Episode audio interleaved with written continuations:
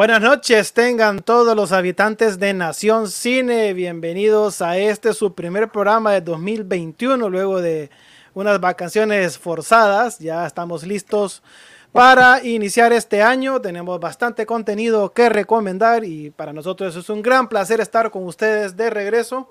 Así que pues iniciamos con, con bastante intensidad este programa. Tenemos muy buenas recomendaciones vamos a estar abriendo también espacio para no solo hablar de tanto contenido eh, complicado, sino que también vamos a, recomendar algunas series y algunas películas que no son unas megas producciones, así que vamos a estar hablando de todo un poco. Hoy pues me acompañan en el panel principal Luis Manuel Romero, más conocido como el señor Lumaro. Tenemos a Héctor Franco, su servidor Guillermo Romero. Vamos a estar con ustedes hasta las 8 de la noche. También extrañando a nuestro compañero César Laínez, que por cuestiones personales no puede eh, acompañarnos este día. Así que pues iniciamos saludando a Héctor Franco. ¿Cómo está, Héctor? Buenas noches. Muy buenas noches a todos los habitantes de Nación Cine. Feliz año a todos. Espero que estén bien, estén seguros en sus casas, ya que todavía esto, todo, esto no, no ha terminado. Esto sigue, así que eh, siempre las recomendaciones de tener todas sus medidas de seguridad. Eh, les damos la bienvenida a esta nueva temporada de Nación Cine.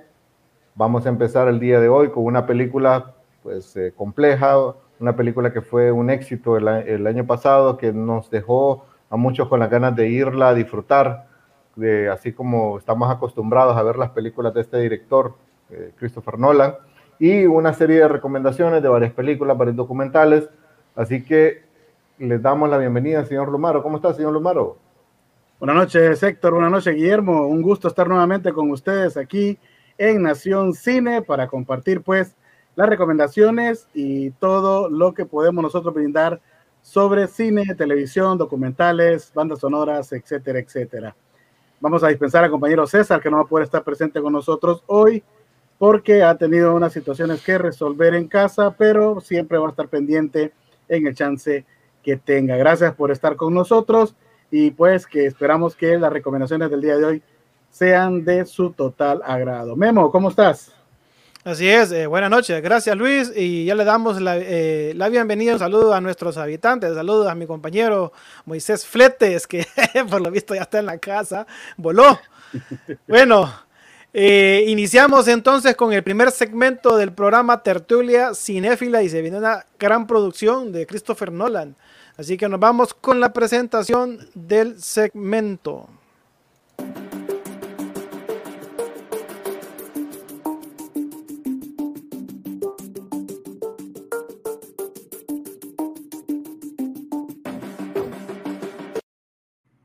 Te escuchamos, Lumaro. Bueno, pues vamos a hablar de una película que viene siendo el film número 11 del gran Christopher Nolan. Esta película, pues con un, yo podría llamarle un argumento muy espectacular, magnético, inesperado, visualmente imponente.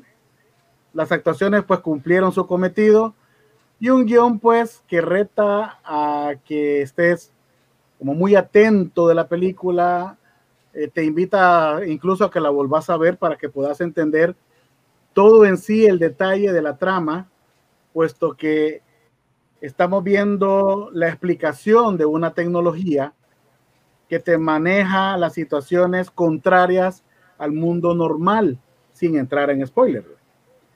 Pero el detalle está en que te atrapa en sí todo el argumento porque te interesa durante toda la película el querer ver qué es lo que está pasando, cómo lograron hacer eso, que eh, podase coexistir en dos realidades, la normal y al mismo tiempo una realidad inversa, que hace que ciertos momentos de la película se vuelvan extremadamente intensos.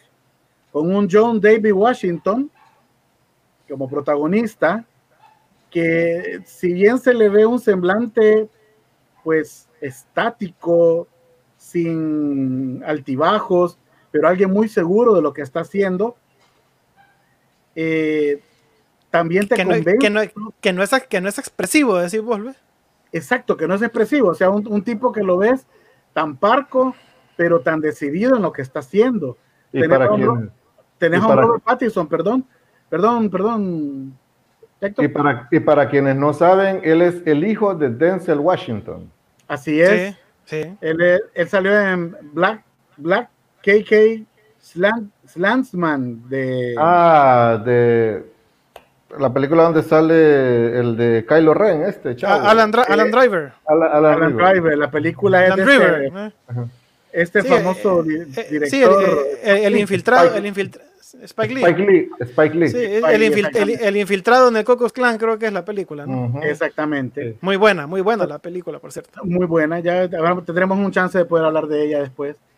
Pues John David, te digo, magistral en su actuación, te digo, muy parco, indispensable, pues yo creo para el rol. Tenés a Robert Pattinson, cuya trama en un principio tal vez no le cacha a uno mucho cuál será su, su rol dentro de todo y al final pues de la película te das cuenta qué, qué papelazo se termina eh, eh, lanzando. Un Kenneth Branagh que si no lo, no lo identificas de, entrada, eh, actorazo, muy, muy acostumbrado nos ha tenido con, con sus obras de Shakespeare pero ahí se, para mí es un papelazo increíble en todo. Elizabeth eh, Debicki, que es la, la Cat. Hello. Enorme, ah, creo que mide como 1,88, mide esta actriz. Me, tenía intimidado esa mujer viendo esa película. Por la altura y por su personalidad y todo. Y obviamente, pues, el sello acostumbrado de Nolan de tener a su actor favorito, Michael Caine, que pues tiene su espacio ¿no? protagónico dentro de la película. Fíjense que la, la prensa, cuando vio la película, aplaudió el largometraje, un 71% de comentarios favorables en lo que es el Rotten Tomatoes y críticas generalmente favorables. Eh, hubo un consenso que le llamó un rompecabezas visualmente deslumbrante. Entonces, para los amantes de cine, pues aquí tenemos una historia fantástica, con muchas curiosidades, sobre todo esa parte de la persecución de los coches, donde tuvieron que cerrar 8 kilómetros de una autopista de 6 carriles en lo que fue en Tallinn o Tallinn, en lo que es la capital de Estonia. Ahí fue donde lograron filmar eso y caramba, una, unas persecuciones y unas secuencias que te digo que te atrapan y, hay que verlas hasta dos, tres veces para poder sentir uno que le entendió completamente la historia, porque el argumento es bien complejo. Chicos. Sí, bueno, Tenet es una película británica estadounidense de thriller, de espías y viajes en el tiempo, escrita y dirigida y producida por Christopher Nolan, protagonizada por John David Washington, Robert Pattinson, Elizabeth eh, Debicki y eh, Dimple Capadia y Michael Caine y Kenneth Branagh. Narra la historia de un agente de la CIA que busca controlar eh, que busca controlar la flecha del tiempo para prevenir la tercera guerra mundial. Bueno, la verdad que aquí cualquiera puede decir, este ya me spoileó. Bueno, créanme que no, es, un, es, un, es una trama tan complicada que con darles una pequeña sinopsis, usted no sabe nada de la película aparentemente sucedió algo o está por suceder algo o sucedió algo en algún, en algún momento en el tiempo y se han encontrado evidencias de eso que ocurrió y andan buscando qué fue lo que lo ocasionó. O sea, estamos viendo causa y efecto. Y se ha encontrado una tecnología que permite eh, hacer unas pequeñas, eh, se podría decir viaje en el tiempo, pero es que no es viaje en el tiempo. Tiene algo que ver con entropía, ¿verdad, Héctor Franco? Sí, entonces vamos a darle el espacio a Franco para que nos hable un poquito más sobre, sobre ese, ese concepto. Eh, fue filmada en Estados Unidos, Reino Unido. Eh, fue estrenada el 26 de agosto de 2020 en, en, Inglaterra y el 3 de septiembre de 2020 aquí en, en, el continente americano. Eh, la productora fue a cargo de Warner Bros. Picture y, y la distribución a través de la misma Warner Bros. El presupuesto fue de 225 eh, millones de dólares y la recaudación hasta el momento ha sido de 365 millones de dólares. O sea, ha recaudado muy poco porque recordemos que esta es una de las superproducciones que se vio afectada por la pandemia, ya que muchos cines a nivel mundial siguen estando cerrados. Héctor. Bueno, el año pasado salió esta película Yo creo que Nolan hace este tipo de cine, bueno, tenemos esta, e, e, esta ya este gusto por este tipo de director. Yo creo que lo que fue Odisea en el espacio en los años 70, 80, es, es lo que viene siendo ahora Tenet. Son de estas películas que las tenés que ver, tenés que meterte en el rollo y tenés que eh, disfrutarlas, pues verlas una y otra vez, no solamente de verlo una vez, sacar tus conclusiones y no. Yo creo que ese es uno de los propósitos que quiso hacer Christopher Nolan con esta película. Y aquí, pues, eh, si bien en Inception estamos hablando de los temas de los sueños, eh, Interestelar trata lo que es la física y los viajes, las dimensiones. Tenet nos toca un poco lo que es el tiempo, pero desde el punto de vista de las leyes físicas, de la, de la ley de la termodinámica, no vamos a entrar en temas científicos ni nada, pero sí es necesario entender porque la, serie, la película trata de un tema que hay palabras que las toca, pero el tema principal es la entropía. ¿Y qué es la entropía? Bueno, la entropía podemos definirla lo más sencillo como caos y control, pero no terminamos de definirla.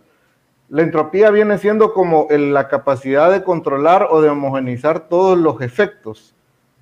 Si eh, nos está pasando algo helado, esas partículas totalmente van a pasar a calientes, pero tiene que haber un proceso natural, tienen que darse las cosas de forma natural, no tenemos que intervenir en ese proceso. Y suena bonito, suena fácil decir todo eso, pero viéndolo ya desde partes físicas, partes científicas, todos esos procesos todavía han sido o siguen siendo objetos de estudio. Entonces, la propuesta que hace Nolan sobre el tiempo, que se puede reversar, se puede eh, reversar en tiempo real, y lo que estaba diciendo Memo, estas leyes de causa y de efecto, junto con lo que es la trama, que, que si bien la trama principal o la trama central de la película es un poquito sencilla, ¿va? Porque es un agente de la CIA que tiene que descubrir qué es lo que está sucediendo, pero todo lo que sucede a su alrededor es lo que nos empieza a, atrapar.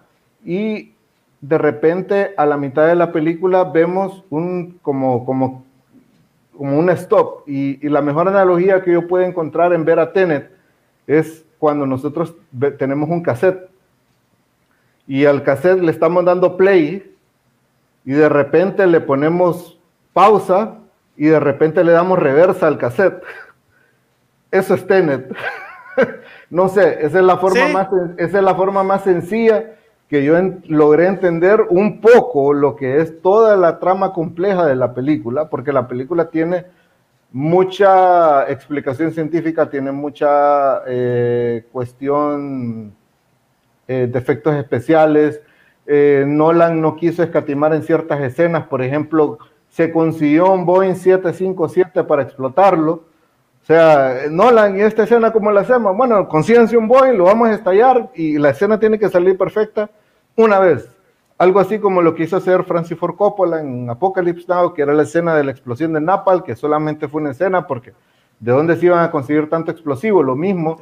Esta escena, esta escena que ustedes ven, que van a ver en Tenet, eh, Qué espectacular, va. Que es espectacular. Sí, quiero agregar algo, algo, eh, un Boeing 757 eh, es un avión de carga. así ya se imaginan ustedes el tamaño que tiene ese avión, va. Y lo hace explotar, ¿no? Y lo hace explotar, sí, Franco. Entonces, y lo que estaba diciendo Luis, las escenas de carretera, Nolan siempre ha sido un director que ha querido, no sé, llamémoslo complicarse la vida. Y eh, el resultado de la película fue de que mucha gente tomó opiniones muy divididas con esta Tenet. Mucha gente dice, a mí no me gustó, no la entendí, no me interesa. Y mucha gente dijo, es una trama muy compleja. A mucha gente le dijo, me gustó.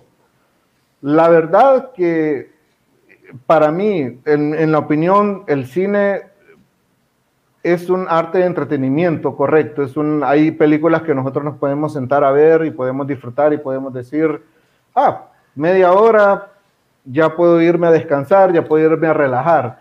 Pero también hay películas que te sientan y que el director te dice, vení, te voy a poner a, desempolvar un poco la cabeza, vamos a pensar y ese es el tipo de películas. Así que eh, hay mucha gente que la consideró muy pretenciosa, muy como, eh, como un, director muy sobrevalorado, lo que sea, pero yo siento de que Tenet son de estas películas que vale la pena verla una y otra vez, meterte en el rollo, meterte en el rollo de Nolan, o sea, meterte en el mundo de qué es lo que te quiere decir Nolan, porque no es la primera vez que Nolan hace este tipo de películas.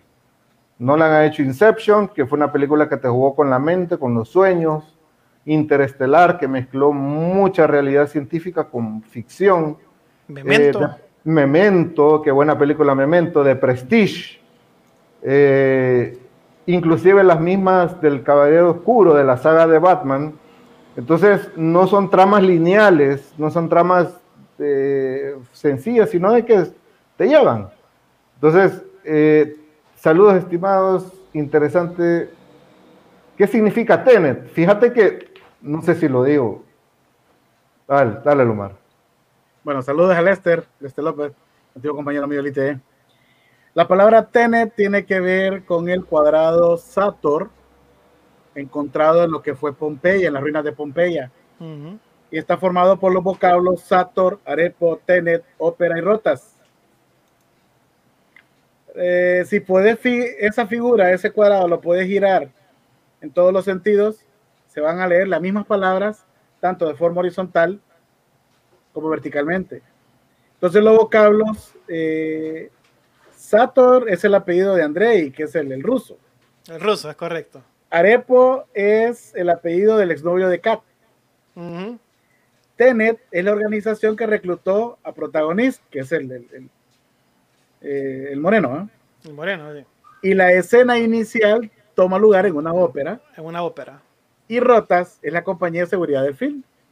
Y aún así no dijimos nada de la película, así que no se preocupe. No hemos dicho nada, mire, es que, es que la trama de la película es muy complicada.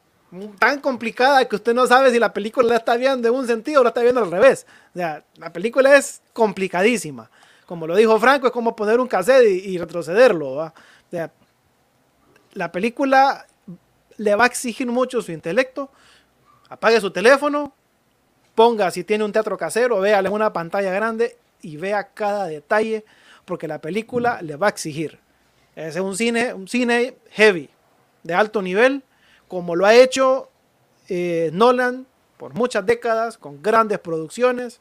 Así que recomendado Tenet, eh, lastimosamente, pues ya pasó la temporada en los cines, creo que la pueden ver en internet. Plex. Está en Plex, en Plex TV. Si no tiene el servicio puede contratarlo. Ahí vamos a, cuando hagamos la pausa, vamos a, colocar ahí eh, el, número de teléfono para que ustedes eh, puedan comunicarse y así poder tener el servicio. Saludos a Pedro Naún Suazo. Que está, bueno el contenido futbolístico, hay bastante polémica para hacer el programa. Bueno, entonces, recomendado Tenet.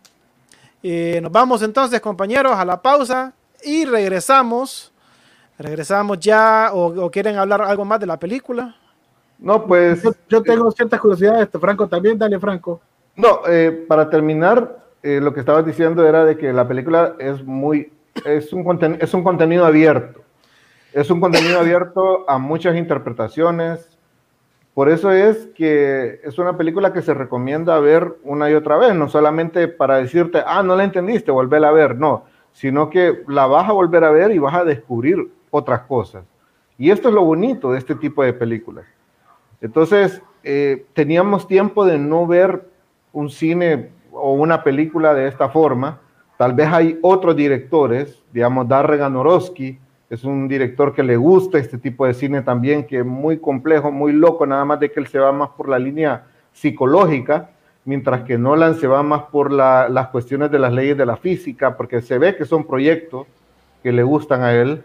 Así que, eh, la verdad, muy recomendable. Lomaro, ¿qué ibas a decir? Saludos a Ángel Ramón. Saludos, Ángel. Sí hay detalles dentro de la película que, si bien, como habías mencionado vos en algún momento, Nolan trabajó bastante efecto y a la vez no quiso abusar del efecto especial, teniendo incluso los actores que aprender a hablar sus diálogos en reversa.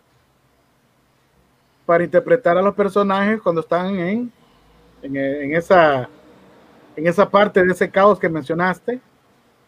Eh, y a quien le resultó bastante complejo fue al actor Kenneth Branagh, porque acuérdense que él estaba haciendo un, asunto, un acento ruso, perdón, para su personaje, y para él fue complicado el estar trabajando el acento ruso y de remate dar sus diálogos al revés, o sea, en, en reversa. O sea, bastante complejo el asunto y las mejoras que tuvieron con las cámaras también, cámaras IMAX. Y, y bueno, toda la, la, belleza que se ve en la fotografía de la película, el asalto de la ópera, que para mí es algo que te cautiva porque todo empieza con una intriga y así te mantiene en toda la película. Y lo mejor de todo, que a lo que, a lo que han dicho los dos, el que vea la película cuide mucho de, de estar pendiente de los detalles, porque esos detalles son los que te definen las participaciones claves de los personajes. Hay tres escenas icónicas que usted tiene que estar muy pendiente de ellas. La primera, la del avión. La del avión y la galería de arte, ¿verdad? Que es una especie como depósito de seguridad. La segunda, la de la carretera con el camión de bomberos. Mucho cuidado con esa escena. Tienen que poner mucha atención a todo lo que ahí ocurre. Y la tercera ya es el asalto con los helicópteros y, la, y los, y los, ¿cómo se llama? Los pelotones de asalto que van dos tipos dos tipos de pelotones, unos rojos y otros azules. No voy a dar más detalles. Tiene que poner mucha atención a esa escena porque usted la está viendo en dos sentidos. Sí, incluso desde que empieza oh, los logos. El logo de la Warner Brothers y el logo de Sign Copy están dibujados en rojo y azul. Están representando la cinta en tiempo normal e invertido. E invertido, sí. Son una, referencia al efecto Doppler. Entonces, dele, dele, apertura a su mente porque va a haber escenas en reversa. Tiene que entender el principio de la entropía, causa y efecto. metas en el rollo de la tecnología que, pretende. Yo sé que mucha gente va a decir, es muy pretencioso el, el, argumento de esta película, pero de eso se trata. Es cine y usted tiene para contar historias muy fantásticas. Así que recomendado Tenet, es un cine de alto nivel y tomes el tiempo para verla, apague su teléfono, apáguelo, dígale a alguien, dígale a la gente con la que vive que no lo moleste y vea la película. Disfrútela y usted va a decir, pucha, estos de Nación Cine estaban locos, ¿están locos? Nolan, nosotros solo vimos la película nada más. bueno, nos vamos. O quizá, locos para entenderla, ¿no? sí. Sí, yo la, yo la he visto tres veces ya. La vi solo, eh, dos veces y, y, la vi una vez con Héctor Franco y espectacular la película. Bueno, nos vamos entonces a una pausa y regresamos ya con los otros segmentos de series y de películas en Nación Cine. Emisoras y Televisión de Honduras, su hosting proveedor de servicios digitales. Ofrecemos el servicio y la creación de plataformas digitales, radioemisoras online, televisión digital, páginas web, aplicaciones para móviles de contenido multimedia. Tenga su propio medio de comunicación. Comuníquese al teléfono 9697-8435. Pregunte por nuestros planes. Emisoras y Televisión de Honduras.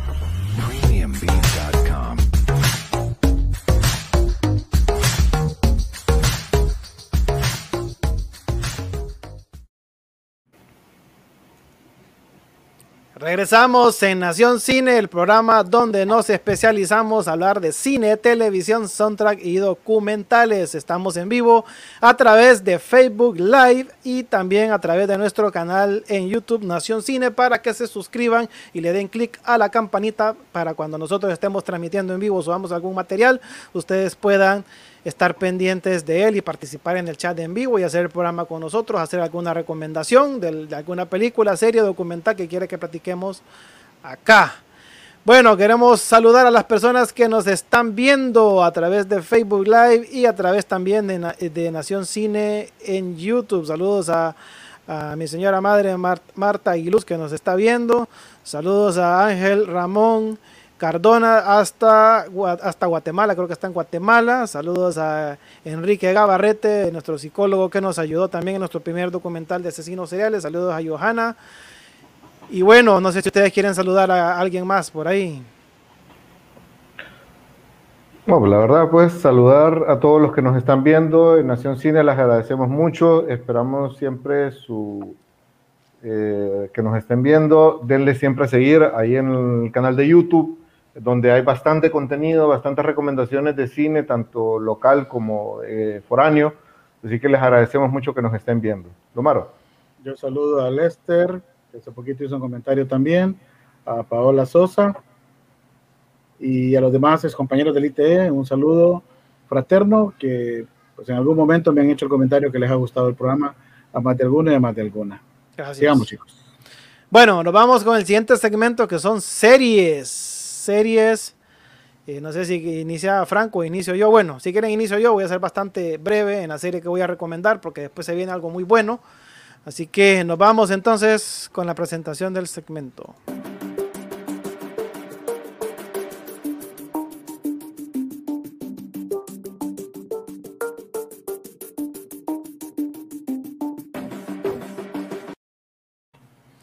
Bueno, yo les voy a recomendar una serie de Amazon Prime, producida también por Sony Pictures en cooperación con Amazon Prime. De Brutas Nada es una comedia dramática producida por Sony Pictures Television con la ayuda en la producción de Amazon Prime Video, inspirada en el bestseller mundial Los caballeros las prefieren brutas de Isabela Santo Domingo, escrita en el 2006. La serie de televisión del mismo nombre del 2010 se centra en una mujer que debe buscar un compañero de cuarto, o sea, un roommate, para compartir gastos luego de descubrir que su futuro esposo con el que iba o ya estaba pagando eh, el apartamento lujoso la engaña antes de la boda, por lo que por lo que Alejandro, un frustrado escritor, que es el que aparece en la pantalla con un celular y una chamarra de cuero café, que se parece bastante a Chayanne, por cierto. Este, mm. un, escritor frustrado que es despedido por la, eh, eh, la compañía editora que lo estaba representando por su, por su mala venta en, en, su libro, en su primer libro debut, entonces él se queda prácticamente sin trabajo y logra conseguir trabajo en una revista para mujeres ganando un salario bastante bajo. Eh, logra pues conseguir, bueno, lo estoy contando mal, la verdad que la, eh, eh, Cristina, que es la que está en el, centro de la, foto con, otro celular, al quedarse sin, sin su futuro esposo, eh, a ella se le hace muy elevado el costo del apartamento y ya tiene contrato, entonces ella publica en las redes sociales y en los periódicos locales la búsqueda de un, de un roommate que le ayude a pagar sus gastos del apartamento, por lo que Alejandro se hace pasar por gay para poder tener acceso a la casa porque Cristina solo admite mujeres.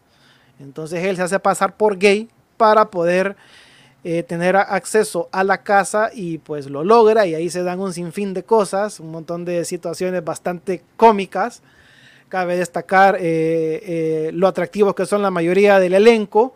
Es un elenco entre mexicanos y colombianos, la producción es compartida y se dan situaciones muy graciosas. La serie, pues yo la descubrí un, sábado, un domingo en la noche que no tenía ganas de ver nada heavy, de nada gótico, ni satánico, ni de miedo, ni de acción. Digo, quiero relajarme viendo algo y vi la recomendación de Amazon que tenía en esta serie. Empecé a verla y la verdad me gustó. Debo mencionar, de hecho, que la serie tiene mala crítica en algunos aspectos. Claro, porque obviamente los que hablamos de cine, siempre queremos hablar de algo sofisticado, como le decía Lumaro, que muchas veces nos ha criticado esa parte, y es cierto. Queremos hablar de algo sofisticado o de superproducciones. Esta serie no es que sea una mala producción, estamos hablando de una trama bastante joven, fresca, algo actual. Cabe mencionar también que está dentro de lo políticamente correcto también. Eh, toma mucho ese tipo de, de temas abiertos. Y pues la serie me gustó, me gustaron algunos personajes, veo que son situaciones muy cotidianas en nuestro mundo moderno, así que la recomiendo. La primera temporada eh, consta de nueve capítulos, está en Amazon Prime y precisamente hoy 15 de enero se estrenó la segunda temporada con 11. La empecé a ver y, y la verdad que me sigue gustando la serie, me gustan mucho sus personajes, sobre todo el que tiene bigote, es bastante gracioso.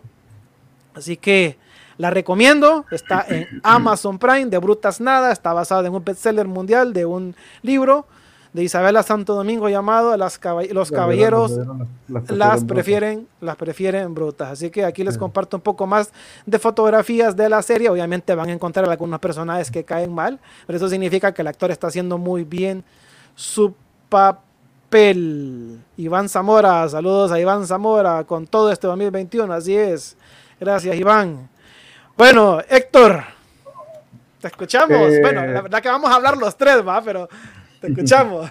que Los Caballeros las prefieren brutas es un libro bien, bien cómico. La verdad, tuve la oportunidad una vez de leerlo y eh, la verdad que es un libro muy, o sea, una tonalidad muy femenina, pero muy jocosa, muy bueno. Muy, muy jocosa, sí. Muy, muy bueno. Bueno, eh, el 16 de diciembre Netflix estrena un documental que trata de cubrir lo que son los, podríamos decir, los 50 años de lo que es la vida del rock dentro de lo que es Latinoamérica, o tal vez un poco más.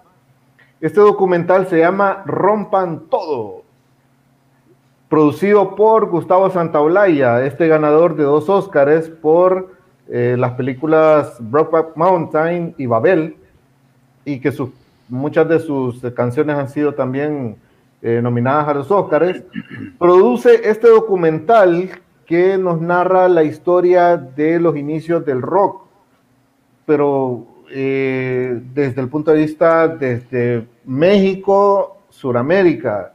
En este documental Centroamérica no cuenta, no, no, existimos. Pero bueno, hay un motivo también. Y yo siento, y lo que le estaba diciendo a Memo fuera de, fuera de, de, de cámaras, de que es, es, tiene que ver mucho quién te está contando la historia, ¿ok? Entonces, eh, este documental, pues, nos, eh, nos trata acerca de todas las bandas que existieron. El del nombre, Rompan Todo, viene de una canción del grupo Los Shakers. Esta banda que si ustedes buscan en Google y ponen Los Shakers y ponen fotos de ellos, es como ven los Beatles. Eran como los Beatles uruguayos. Y tenían una canción que se llamaba Break It All, Rompan Todo. Y de ahí se basa. Lo que me gusta de esta serie, lo que, lo que realmente me, me, me, me, gusta es la forma en cómo inicia.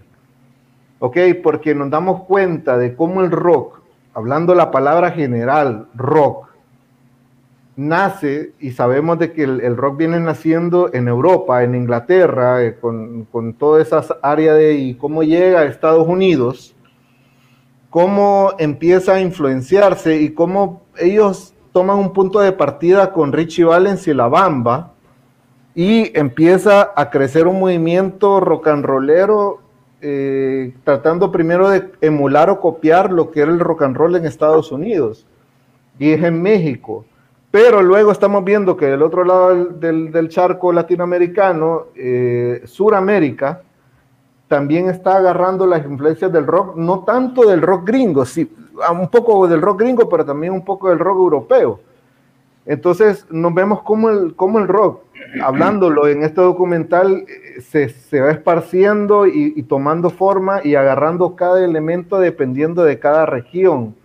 Y empezamos a ver una evolución de lo que son los músicos, de lo que son los géneros. Aquí estamos viendo Soda Stereo.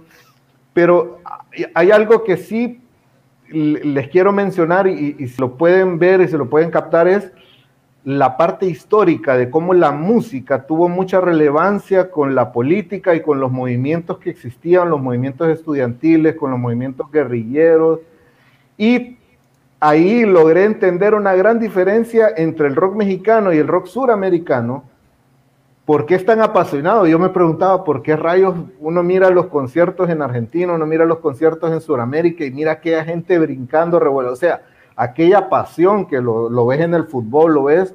Y es que el rock en, en Sudamérica se influyó mucho de la protesta de los movimientos políticos, de las represiones, de las dictaduras, y eso logró crear como este sentimiento de liberación en el rock suramericano, que en el rock mexicano pues agarraron mucho lo que es la parte artística, el cine, las películas y todo esto, y también un poco lo que son los movimientos protestas y, todo y todo, pero eh, es como un, una radiografía de qué fue lo que pasó, no solamente a nivel artístico, sino a nivel personal y a nivel de muchos grupos, y la verdad que, entre paréntesis le podría decir, eh, rompan todo o la autografía disimulada de Gustavo Santaolalla. Pero eh, la verdad que este documental, para todos los que les gusta el rock y los que no les gusta, que quieren ver la música como tal, cómo fue desarrollándose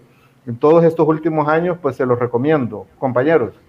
Sí, fíjate que, eh, bueno, igual yo el documental lo terminé de ver me gustó mucho, sobre todo eh, los, primeros tres los primeros tres capítulos de este documental, Pleca Serie, eh, donde te explican de que eh, el rock, obviamente la influencia venía de Estados Unidos y de Europa, por lo menos en la parte de, Sudamérica era más influenciado por Europa y en la parte de México pues más influenciado por Estados Unidos cuando los grupos comandados por Enrique Guzmán, los Team Tops, empezaron a traducir ese montón de temas que eran hits en Estados Unidos y empezaron a traducirlos al español y darle ese toque rock and rollero, pero ya más, ya más latino, más mexicano.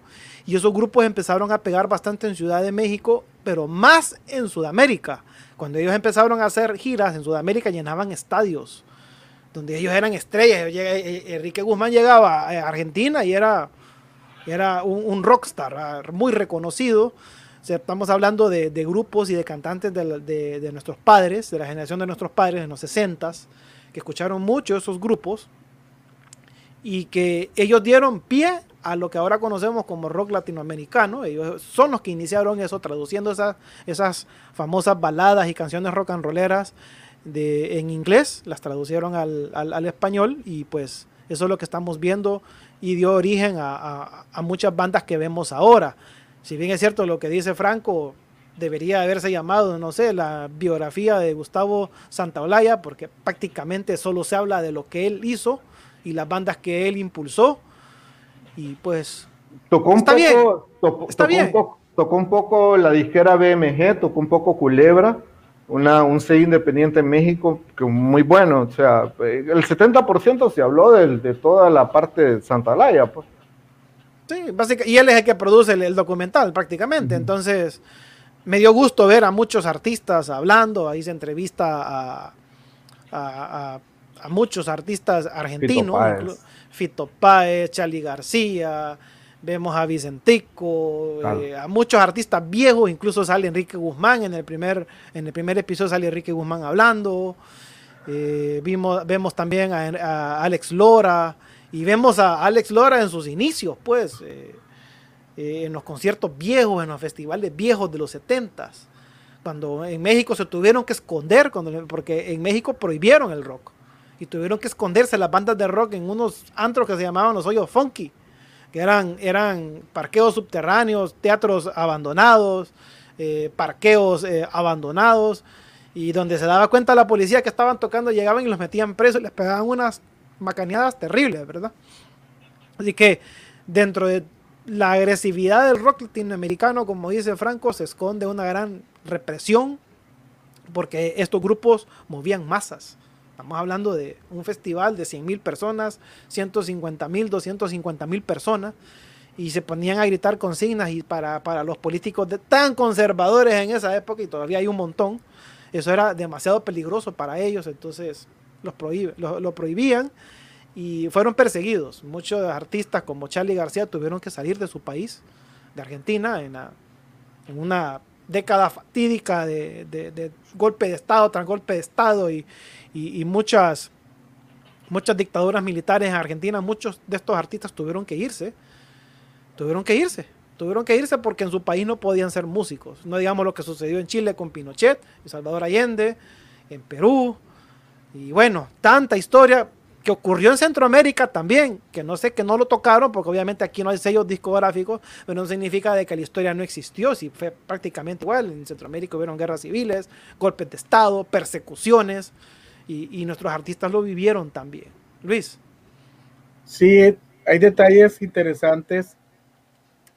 Eh, yo no he visto el documental, los he escuchado a ustedes cuando han comentado sobre él sí he tenido oportunidad de ver mucha la historia del rock en, lo que es el, en, América, sobre todo lo que es la parte latina. Y no podemos negar la influencia marcada que tuvieron de, los, de lo que hicieron los norteamericanos. Que hay que entender que se partió de un ritmo blues a algo más movido y que Chuck Berry comenzó a dar los, los pininos, pero a quien le dieron el crédito fue Elvis Presley por el otro lado tenemos también que los británicos comenzaron a armar sus bandas y a crear eh, sonidos más potentes y que con la con la línea del punk comenzaron a darse las protestas ya de manera más crudas y mucho más marcadas. Y cuando comenzó lo que fue el artista latino a emular eso tratando las realidades y buscando de una u otra forma adornar en su contexto de la composición la protesta con una canción y que uno cree que habla de una cosa cuando en realidad te está haciendo crítica a otra. Las abuelas buscando bebé bajo las luces de neón, neón. Hay que entender el concepto de lo que están hablando ahí. Eh, en la cocina hacen falta huevos y con esto estoy, estoy tratando solamente a un artista, Miguel Mateos. Miguel Mateos, sí. Entonces, eh, cuando tenés este montón de, eh, de, genios, creadores, que tuvieron que emigrar, volverse profetas fuera de la tierra de donde que los vio nacer, y cuando retornan, lo que traen, el producto que traen, eh, causa tal impacto que, que ves dividida la situación, porque es más marcado el sufrimiento en la parte más al sur de América que lo que vemos ya en el centro y lo que vemos en México.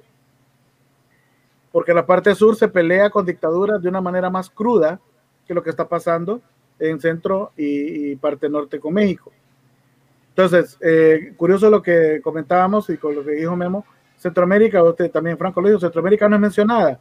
Obviamente no es mencionada porque aquí las casas disqueras nunca se proyectaron de una manera fuerte estuvieron en Guatemala, estuvieron en Salvador, no sé si continuarán, pero nunca han buscado al artista centroamericano como para pulir y sacar estrella de ahí. Aunque tuvimos un Álvaro Torres, tuvimos un Mario Quintero, tuvimos a César de Guatemala, tuvimos a Luz Nahual, tuvimos a eh, eh, Caos, el Pop, tuvimos a todas estas bandas. A Rubén Blades. A Rubén Blades de Panamá. De Panamá y a todos los mexicanos que comenzaron a trabajar lo que era el rock and roll, eh, muy emulado a los Richie Valens, pero eh, hay que entender que aquí no hubo disquera y no hubo empresario que hasta la fecha haga el aporte para que estas bandas logren el triunfo eh, que se merecen, que se merecen sobre todo. Entonces, y que hasta la fecha tenemos muy buenos músicos, muy buenos creadores, muy buenos compositores, que lastimosamente se van a llegar a morir que solo se van a quedar en pequeños recuerdos que la gente los pueda seguir teniendo. Eh, uno de los detalles que me llamó la atención es, eh, no sé si está Virus, la banda Virus en, el documental. Sí, sí, no, pero está, ah, sí, pero, y está Chuck Moll también. Chuck Moll. Sí, uh. es más, eh, ah, salen hablando ellos, sale el, hermano del vocalista que muere de, de, Virus. Ajá. Y, y, aparece uno de los integrantes de Chuck Moll también. Sí, porque a virus, hay que destacarle el hecho de que ellos fueron los primeros que eh, metieron sintetizadores y baterías electrónicas al rock argentino.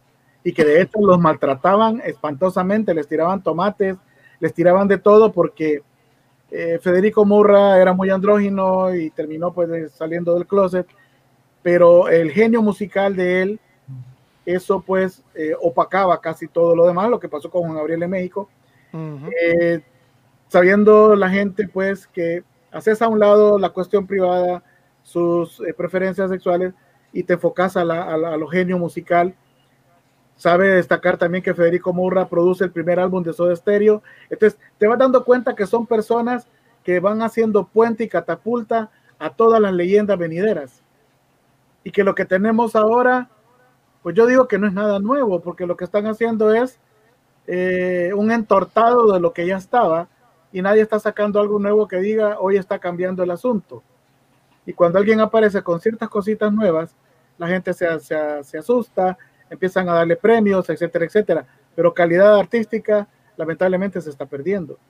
Entonces, eh, sí, Santoalla cuando hace este tipo de, de, documental, pues obviamente él se está produciendo, él se está famando, pero nos está brindando historia que hace falta para que las nuevas generaciones conozcan de dónde viene todo esto.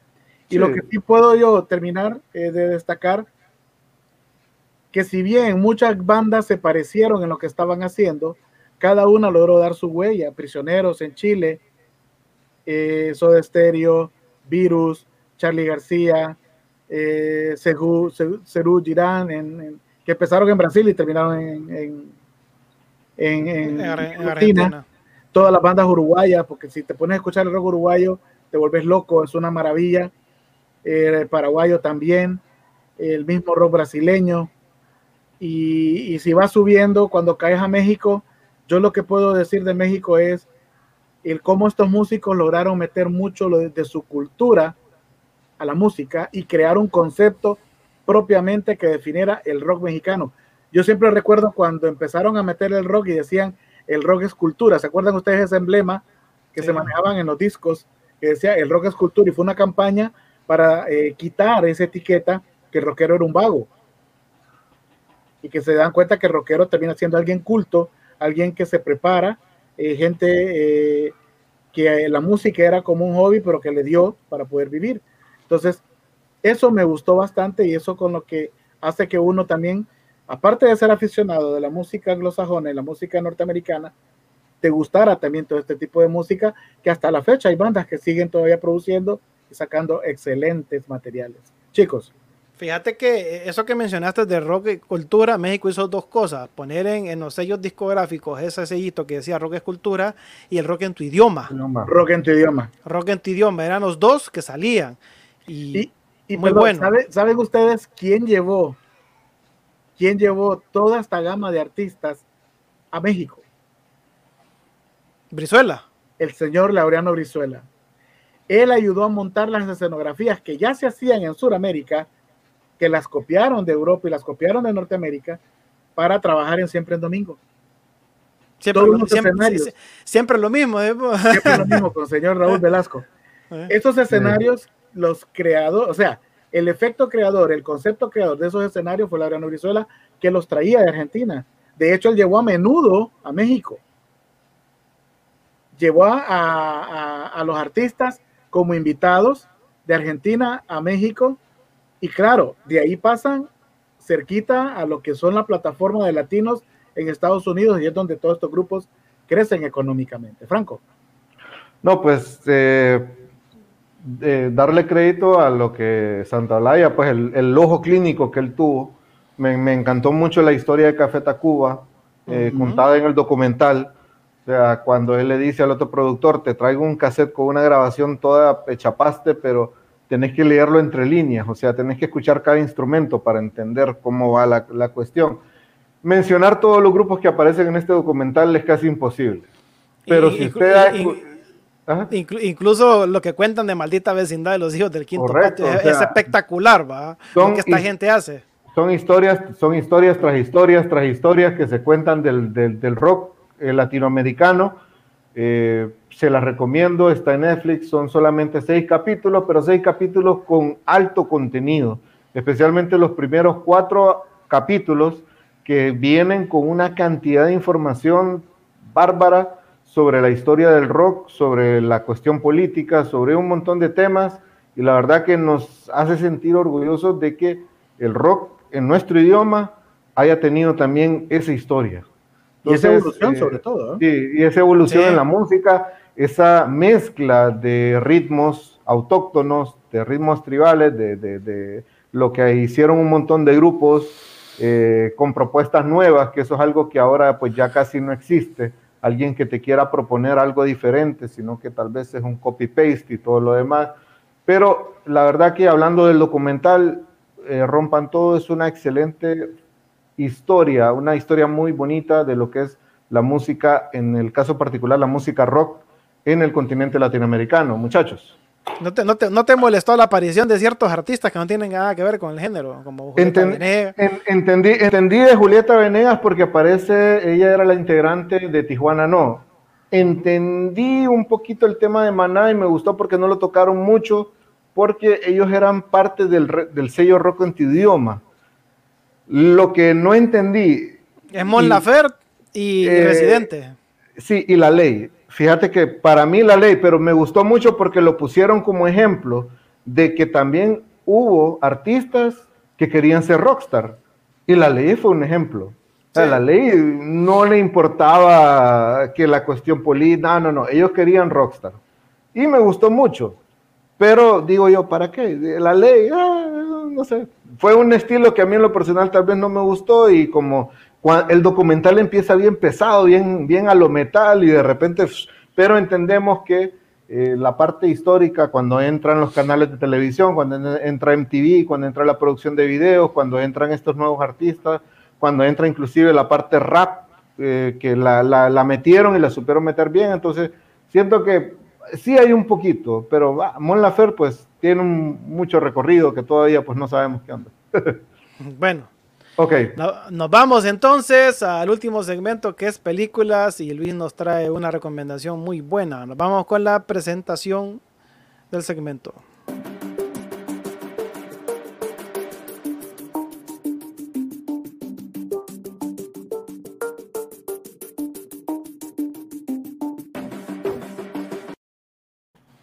Lumaro. Ya entrando en la etapa final del programa de hoy, Vamos a hablar de lo que es la película Fuego Cruzado por Navidad, que la pueden ver en Netflix. Una película alemana eh, del señor Dietlef Bock, que es una, una historia sin sentido, que al final uno no sabe ni para dónde tirar. De hecho, el género está considerado incierto porque la película va avanzando de una manera lenta y apenas va desarrollando personajes. Todo ocurre muy rápido es ese tipo de historias en las que eh, aparece la chica, aparece el chico, se tocan con la mano en un súper y ya son pareja.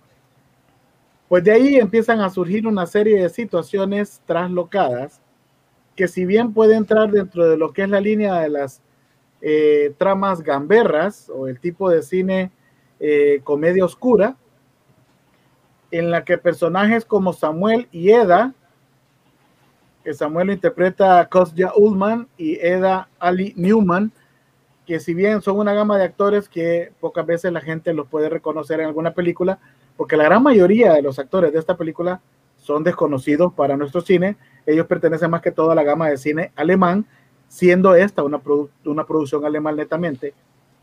Trata de una historia que se tiene que ver en conceptos de mini gangsters y conflictos internos y hasta a la vez externos de todo lo que tiene que ver entre parejas de lo que son la gente del bajo mundo de un pueblo casi olvidado de Dios. Se supone que todo tras todo se transmite y todo se da en una época navideña, pero lo que menos ves es la Navidad, salvo por unos coritos que cantan por ahí.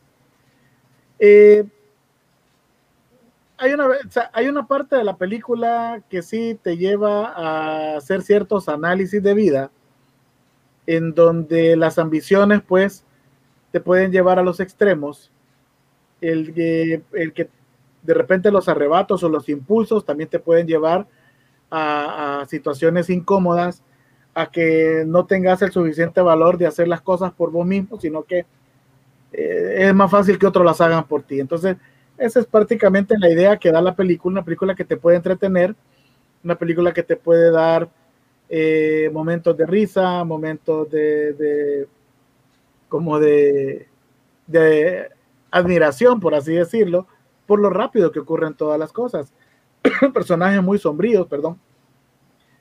Y, y a la vez ver gente que si bien es primera vez que lo vas a ver, o son personas que están empezando a hacer cine o empezando a hacer películas, cuyos rostros pareciera como que son gente que ya la conoce, porque hay mucha química entre varios actores y al mismo tiempo sentís que no hay química con otros, porque aparece mucha gente de tercera edad ahí que no les ves mayor realce. Por eso la crítica decía que el guion estaba muy flojo, a pesar de que Martin eh, él participó en lo que es el guion, en algunos, en, fueron seis episodios de la serie alemana Dark. Entonces había mucha expectativa porque entre lo que tenía el director y lo que tenía este escritor, eh, que son los que armaron el guion también, había mucha expectativa para ver qué podían presentar.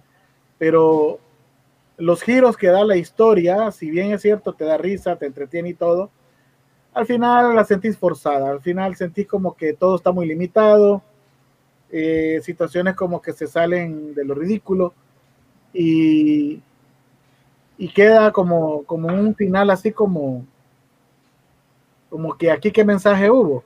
Pero lo chistoso de todo es que entretiene la película. O sea, la empecé a ver porque creí que iba a haber algo al estilo, pues, no sé si decirle cine francés, porque cine francés comienza así como gamberro y hay mucha acción, mucha persecución, mucha ironía pero cuando ya la película va por mitad, digo yo, sí, entretiene, pero va un poquito floja. La recomiendo porque te, un domingo por la tarde te puedes sentar a verla y la vas a disfrutar perfectamente.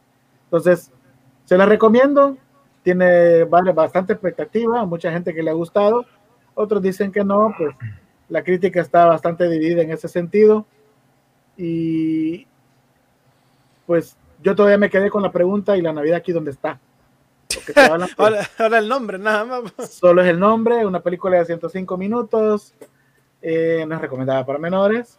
La estrenó eh, Netflix en diciembre, en España se estrenó el, 4 de diciembre del 2020. Y pues al final la vienen a definir como comedia, thriller, crimen, pero yo le diría gamberra, porque sí hay muchas situaciones que te morís de la risa y otras pasadas en las que te quedas como, esto como que no debería ocurrir, pero ocurre. Es recomendada para que la puedan ver, ¿verdad? En la nota en la lista de las películas para poder ver en Netflix. Chicos. Bueno, a los habitantes, esto ha sido el programa eh, de hoy. Esperamos que lo hayan disfrutado mucho, hayan tomado nota de las recomendaciones y si ya vio alguno de los títulos que recomendamos aquí, pues qué bueno y esperamos pues eh, recibir algún tipo de sugerencia de parte de ustedes. En Tertulia Cinéfila hablamos de la superproducción de Christopher Nolan Tenet eh, luego en series le recomendamos De Brutas Nada, basado en el bestseller Los Caballeros las prefieren brutas, de Isabel Santo Domingo. Está en la, plataforma de streaming de Amazon Prime Video. Y también le recomendamos Rompan Todo, el documental que habla sobre la historia de rock en Latinoamérica. Está en Netflix. Y también por último Lumaro les habló sobre eh, A Fuego Cruzado en Navidad, creo que se llama. Fuego Cruzado en Navidad. Fue cruzado en Navidad, que también está en Netflix. Se hagan con buenas recomendaciones para este fin de semana, que se ha pronosticado la entrada de otro frente frío. Así que va a haber lluvia y un poco de frío para poder disfrutar, como se debe, de un buen cine, sobre todo los que vivimos en la costa, que sufrimos todo el año con, con mucho calor y, ansiamos llegar a estos, a estos días para poder disfrutar de un poco frío, días grises, lluvia, porque así es delicioso pasar en casa. De nuestra parte, esto ha sido todo. Esperamos verlos el próximo viernes. Les traemos por ahí, se viene un programa muy bueno. Así que pendientes de nuestras redes sociales, por favor suscríbase al canal de, YouTube, hay bastante contenido recomendado. Ahí pueden ver programas de cuando iniciamos nuestra etapa en FM y ya cuando hicimos el cambio al, video streaming. Síganos en Facebook y pues esperamos vernos el, eh, próximo viernes ya con un programa que se viene muy bueno, lo prometemos, sobre todo a los amantes del buen cine, no vamos a, tirar mucho spoiler, pero ahí lo van a ver publicado en nuestra página de Facebook. Héctor. Muy buenas noches a todos. Les agradecemos en este en nuestro primer programa, su primer programa de Nación Cine. Los esperamos el próximo viernes. Ya tenemos la película para Tertulia Cinéfila. Esperen, es una sorpresa. Así que nos vemos el próximo viernes. Señor Lumaro, buenas noches. Buenas noches a todos. De parte de nuestro querido compañero panelista César Laínez, eh, las disculpas del caso no poder estar el día de hoy, ¿verdad? Por asuntos personales, pero eh, él también iba a hablar del documental Rompan Todo y pues me imagino que en algún momento tendrá él también su chancecito de hacer algún detalle en lo especial, así como acostumbra hacerlo él. Gracias a todos por su sintonía. Como dijo Franco, primer programa del 2021. Esperamos pues que este año sea mucho mejor que la anterior. Hasta pronto y buenas noches. Buenas noches. Buenas noches.